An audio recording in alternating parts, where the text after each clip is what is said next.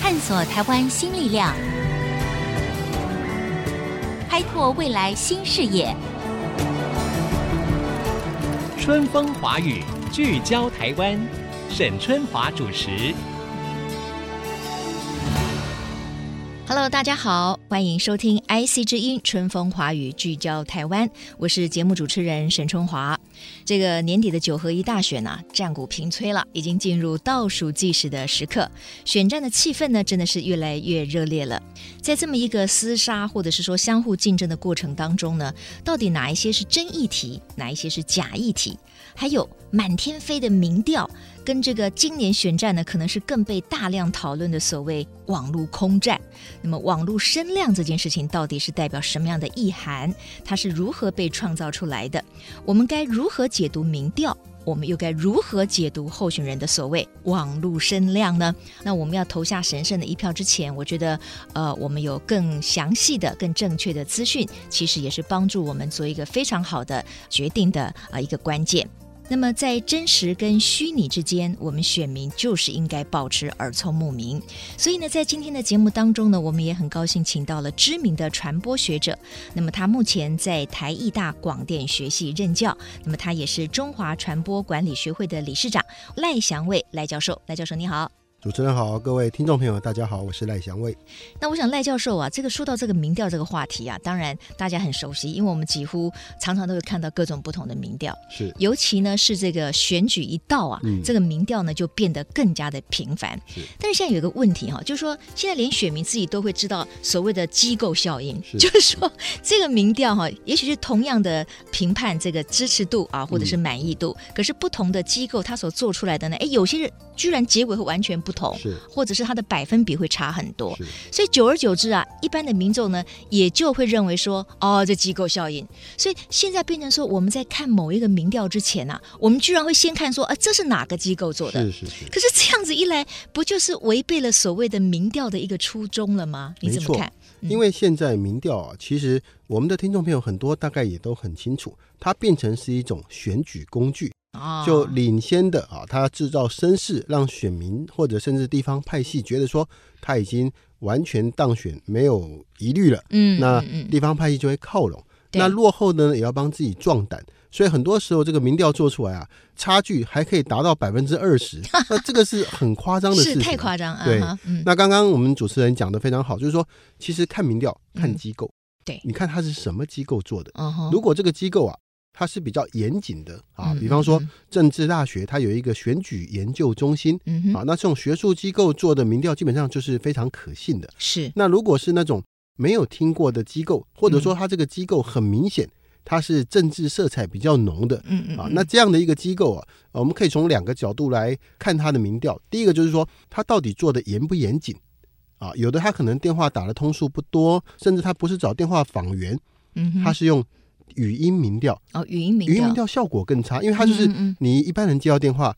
你好，这里是 IC 之音哦民，好那这个要是一般我我就挂就断挂掉了我根本就不对想要对对接受这个所以民调。那另外一种，他根本就是刻意的，就是说嗯嗯嗯他可能呢在问问题的方式上、技巧上啊，嗯比方说，我今天举一个例子说，呃，IC 之音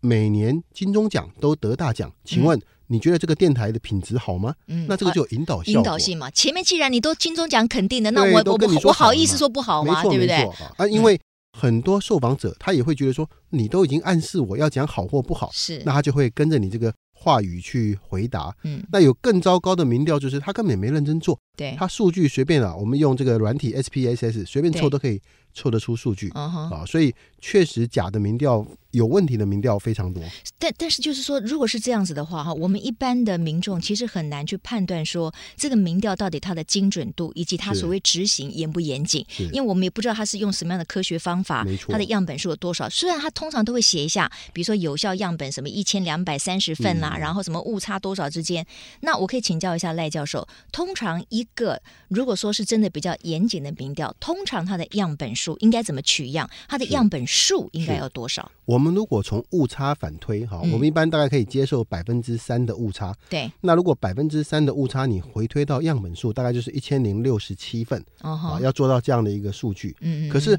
主持人刚刚问的这个还是很很严谨的，对就是考虑到样本数嘛。嗯，嗯有的他根本就是，我也听过我的朋友他讲说，业界有人他就是数据是用电脑里面做出来的啊哦，，那根本就没有所电谓脑的做抽出来样的可那言根本就是一个假民调了是嘛，我们可以是很明是确的这样讲嘛，对哈，，但是现在新闻媒体喜欢报道数据，嗯嗯，所以你只要一公布数据，那哎新闻媒体就觉得，哎，这个很好玩，有具嗯嗯嗯体数嗯据。是那有的现在公布民调的机构，他也很用心，他还画图表给你哦，啊。那嗯记者一拍画面，那就回去马上就可以可以上可以这个新用，闻带哎，也了比较容易解读，他觉得是观众有有一个视觉效果，是好像也很容易发新闻，对不对没？错，所以很多地方呢，其实都会比较因陋就简，或者是对说，因为现在的资讯量需要的太多了，是所以通常来讲呢，媒体它就是有有资讯或者别家报了这个民调，那我这家不报行吗？那通常就跟风，没错啊没错，呃，跟着跟着，好像这个民调呢就是当这么一回事儿了。是但事实上，你去细究嗯它的这个背后的执行啊，可能是非常不科学的哈。对呀、所以要非常提醒我们的这个朋友们哈。那刚才提到了一个所谓的样本数，还有一个是误差率哈。对对对，他们常常会说误差在百分之三之间，对啊，那这个误差是怎么算出来的？因为民调是这样，就是说我用随机的方式，对啊，我去找出一千多个人来问，问到的支持率，这是我用样本问的。对，那统计上它就有个公式说，你样本是这样，那这个样本跟真实的民调支持度之间它会有落差，嗯这个就是我嗯们所谓误差的意思。啊哈比，方说，我今天算出来说，呃，我抽样，然后说在大台北地区啊，有听过 IC 之音的，嗯，可能有五成，对，可是它的误差是百分之三，嗯也就是说，这个五成啊，你要加三或减三，嗯，就事实上可能是百分之四十七或对百分之五十三，对啊，这误差是这样的一个概念。但是为什么他可以确定它是百分之三的误差呢？为什么它不是百分之五？它为什么不是百分之十呢？啊，这个就跟它的样本大小有关系。嗯啊哦，我要们刚多刚少的样本对大就是的数目才会是三以内？对我很简单讲，误差的公式非常多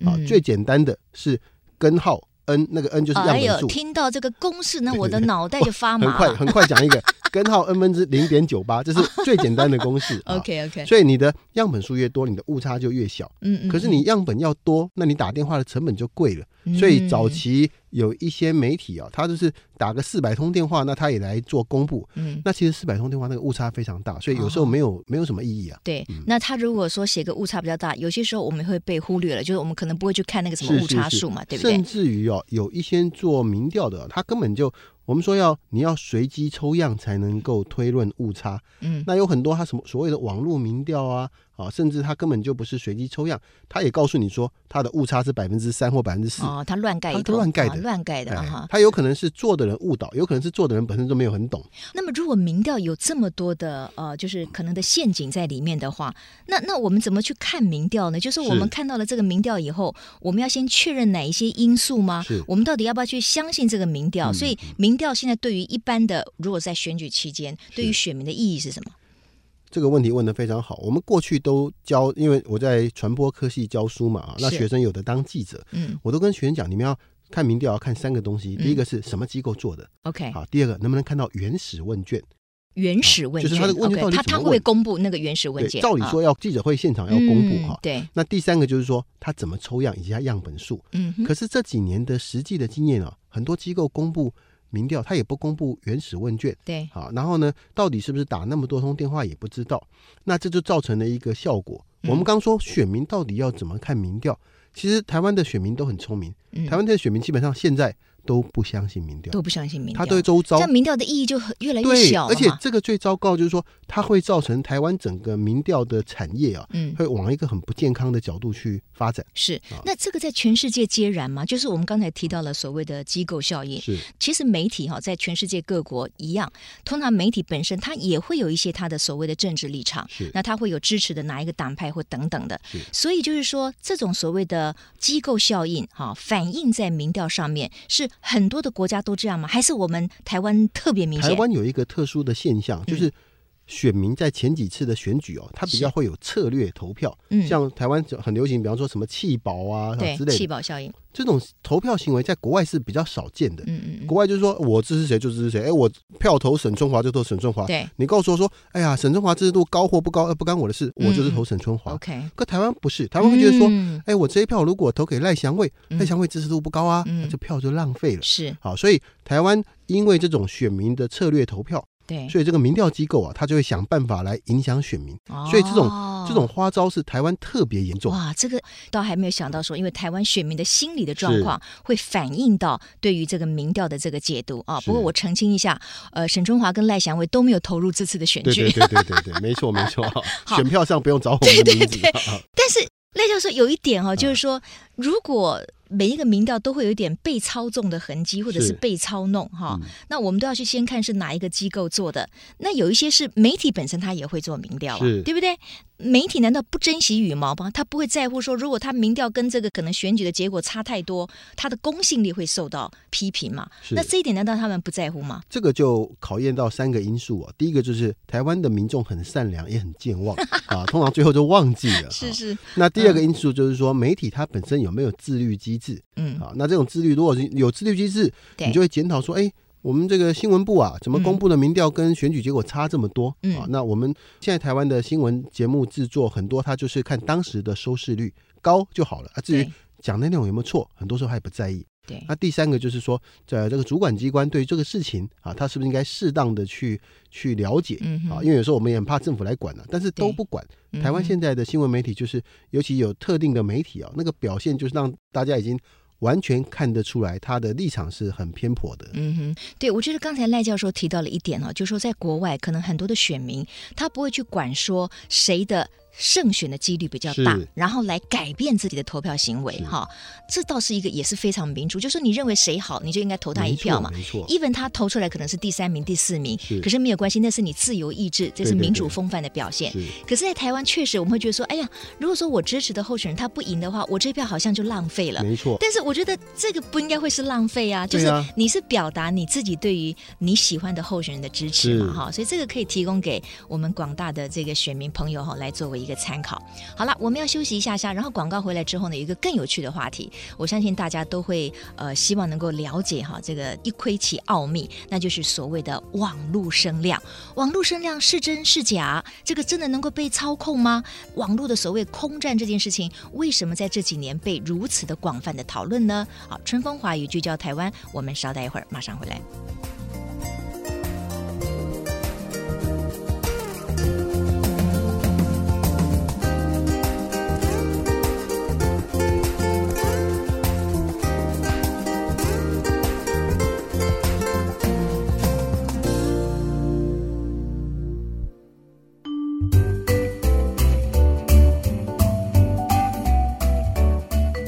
春风华语聚焦台湾。我们今天在现场访问的是赖祥伟赖教授，谈论的呢就是跟大家息息相关的，我们如何做一个耳聪目明的乐听大众。我们谈到了民调，那接下来呢，我们要谈一谈最近非常夯的所谓空战啊，所谓的网络声量这个问题。呃，赖教授，到底我们谈到了所谓的网络声量这件事情的时候，它是由哪一些因素汇集而成的？第一个就是说，网络声量这个名词啊，嗯，呃，是台湾独创的哦，啊。当然，这个做法不是只有台湾有，是啊，国外有啊，像在美国，它的英文叫做 social listening，你可以叫它社会倾听。更标准的讲法应该是 social media listening，就是说嗯哼看社群媒体上，你去听它啊的哈讨论的情况。讨论度对啊，对对是谁谁的被讨论度是最热烈，对那我们就说可能他的网络声量现在比较高，对没错不对？没错啊哈啊，那台湾不知道为什么翻译成网络声量，嗯那也不能算错啊，大致上对也说得通也。也蛮易懂的了，对对哈对哈哈，那网络声量的讨论就要看三个关键，是第一个就是说你要去看人家网络上在讨论嘛，好，那你到底看哪一些网络？嗯如果你看的网络，比方说，哎，我只看民进党的网页上的留言，或者我只看国民党网页的留言，嗯哼那你看的就不准嘛。嗯所以你收集的这种网络资料库越广泛，对，好，那它的准确性就越高。嗯那第二个就在于说，你要去计算哦，相关议题有多少人在讨论。好，嗯如果讨论的人多，那这是一个很重要的参考指标。嗯哼，那第二个就是除了看多少人讨论之外，那你还要看这个讨论的强度。比方说，哎，很多人在讨论 IC 之音，嗯那是很喜欢 IC 之音，还是不喜欢 IC 之嗯音？哼好，这个我们在呃网络声量的调查里面叫做语义分析啊，是你去分析它讲什么内容，然后是喜好或不喜好。对，那通常就从这三个角度嗯就可以呈现出某一个人它在网络上被讨论的情况怎么样？那当然了，因为现在大数据啊，这个是所谓的这个名词呢，非常的这个流行嘛，哈。那我们知道呢，其实也有很多的大的这个平台，他们也会做所谓的网络声量的这个调查。那就像刚才赖教授所说的哈，他们不会只是看呃某一个政党或者是颜色的倾向的这样子的一个讨论度，他们会非常广泛的就很多的平台把所有的讨论呢，把它这个集合起来是。比如说我我知道有一个叫 Google Trend 啊对，Google Trend 它事实上它有所谓网络声量，它可以针对可能现在每一个不同的候选人。目前的被讨论度以及多少篇文章讨论它，是是还有他讨论的是好感度呢，嗯还是是不好感度是，都会有所分析。没错那所以如果说我们要去了解网络声量的话，是不是去看一个比较客观综合的评析会比较准一点？当然，我们也一样要看，就是说发布这个调查的机构，它是不是一个呃长时间做这种调查的机构啊？嗯哼，那而且我们要看它公布的数据。对啊，像我在之前我就曾经看到某一个机构，哈、它公布说，哎，这个某个候选人声量比另外一个高很多。但是你如果进一步去看，你会发现它这个讨论的折数，啊，比方说 A 候选人讨论三十折嗯， ，B 候选人十五折，那这个折数太少了。对，你正常来讲，尤其是在今年的选举，地方首长那个讨论折数，动不动就是几百折、几千折的、啊对对。对，所以，如果它的折数太少，那它的这个所谓的网络大数据或网络声量啊，可信度也是要打一个问号的。嗯嗯嗯，就像我们去，比如说一个餐厅评估它的好坏，哇，是它好像是四点五或者是对对五，对结果对只有三个人去没错投票，没错没错对没错对不对？所以你要看有多少人来评估这件事是情，这个才是会有一个客观的标准对。那如果这样的话，有一个比较重要的问题，就是网络声量，不管它是用什么样的方式，它到底能不能够被钱收买？网络 OK 声量能不能买得到？是这个问题问得非常好啊，因为这就分成两块来看。第一块就是说，网络上的讨论能不能买。嗯，第二个就是讨论的统计能不能买。那我们先回答第一个问题：网络上的讨论当然可以买，就有所谓的假账号，嗯哼然后假账号去做假的讨论嘛，啊嗯，这个是可以买的。那做调查的机构能不能做操控呢？坦白讲，也可以。所以，嗯哼如果说今天做调查的机构啊，他也没有很爱惜自己的名声跟羽毛，嗯哼，好，那他公布，比方说，哎，今天网络上在讨论呃沈春华的有嗯一千折，讨论赖祥伟的有三百折，嗯我就偷偷把赖祥伟改成四百折，嗯把哼沈春华改成六百折啊，那就接近啦、对，一般民众也不会去查，是，好、哦所以这个都有可能做到、吼，啊。但是这个要做到啊，嗯，其实对行家来讲也很容易被戳破跟拆穿。那那个平台他为什么要帮赖祥伟提高这个网络的讨论数？那就可能是赖祥伟付钱给他，没错，所以这个平台如果是可以收钱的，是那当然他就没有公信力了没嘛。错，没错。那所以我们要确定知道这个平台是不收钱的，嗯它完全是做一个数据的分析。嗯但是我们能不能知道这个平台收不收钱？呃，目前为止，台湾做这些所谓网络声量的平台啊，嗯，恐怕都是都都收钱了都。收钱， 都是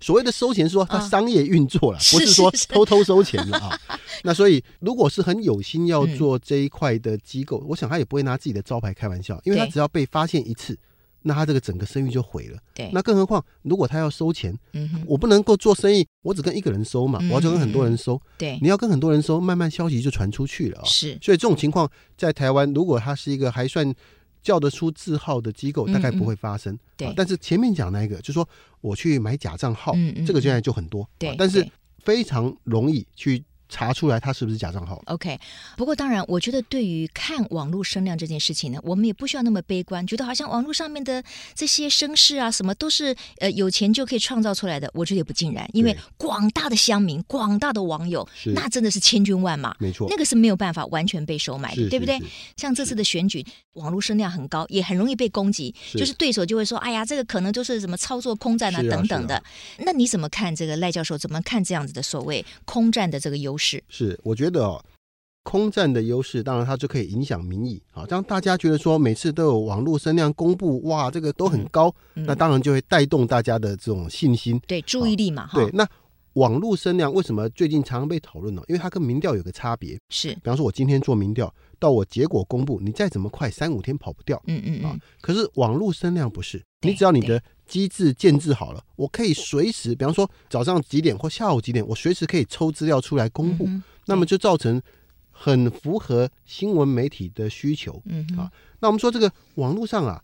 账号是不是假的，其实嗯一般人都可以判断。比方说他在脸书上留言，有的账号连照片也没有，嗯那名字看起来就很怪，嗯那都嗯嗯多半就是假账号。嗯嗯啊嗯，那如果是做网络声量的专业机构，他们更厉害，他们都可以透过人工智慧去判断说这是不是假账号，哦，那都会把它剔除掉，透过大数据，透过 AI 可以是做得到的，可以，对不对啊？特别是比方说，哎，这个账号去年说他是女生住在台北，嗯怎么这两天又说他是男生住在高雄？嗯啊，那他们就可以合理判断说这个账号是假的，一定是假因的为使用者自己都搞不清楚自己是谁嘛。对对啊对，啊那哈当然，现在也可以用 AI 的技术，是，就是我们过去假账号是人工操作，嗯嗯，所以嗯常常前言不对后语，因为对前以前的工读生离职了换新的工读生嘛。嗯嗯那你现在你用 AI 的话，确实这个假账号比较难查，可是呢也很简单。AI 技术到目前为止发展时间不长嘛，这个假账号如果存在的时间它不超过一年啊，那以我以我们今年的选举来看，那个很多就是有问题的，忽然嗯出现对，大量留言啊，嗯所以技术上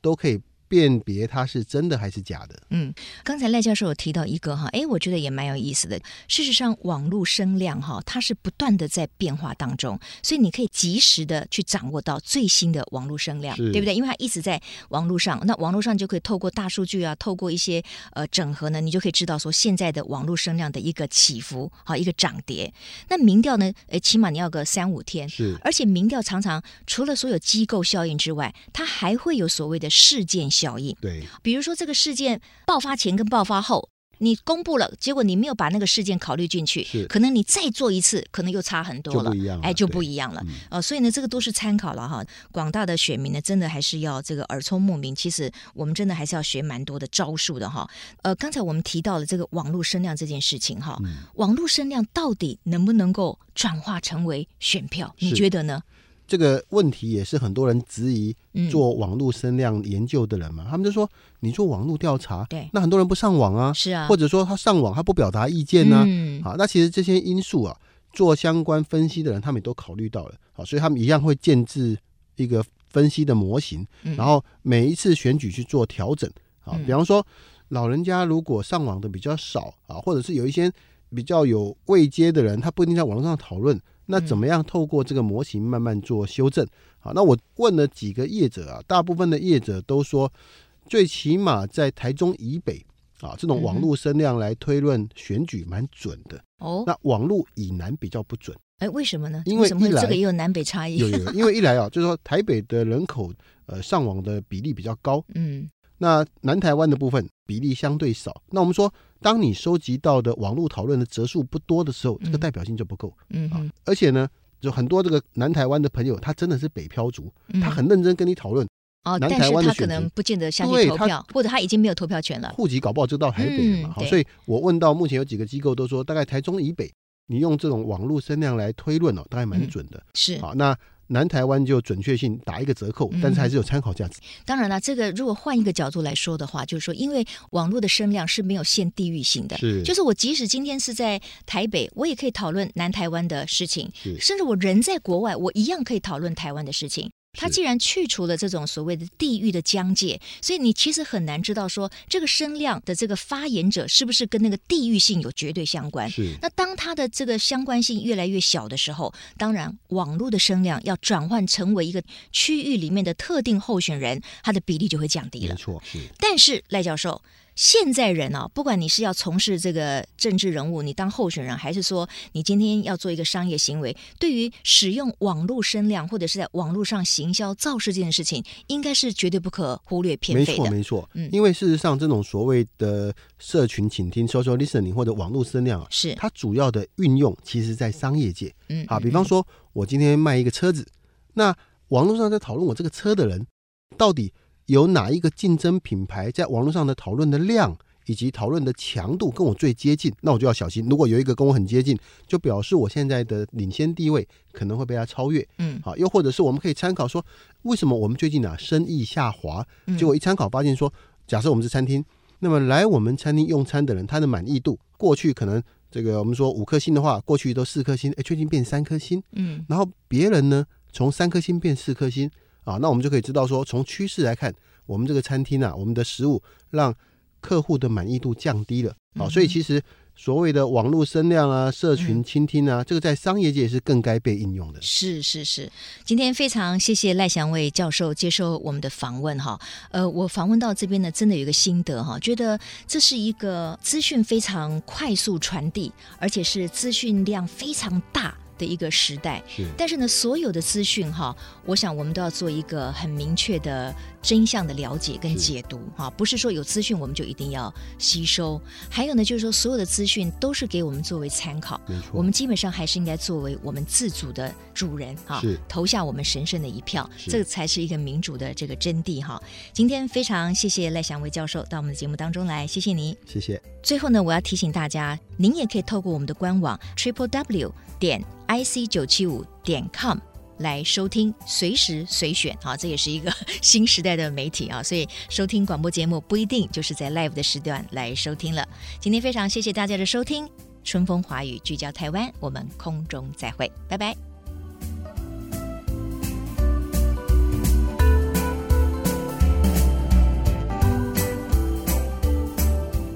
本节目由世界先进机体电路赞助播出，探索真相，开拓未来。世界先进机体电路与您一起聚焦台湾。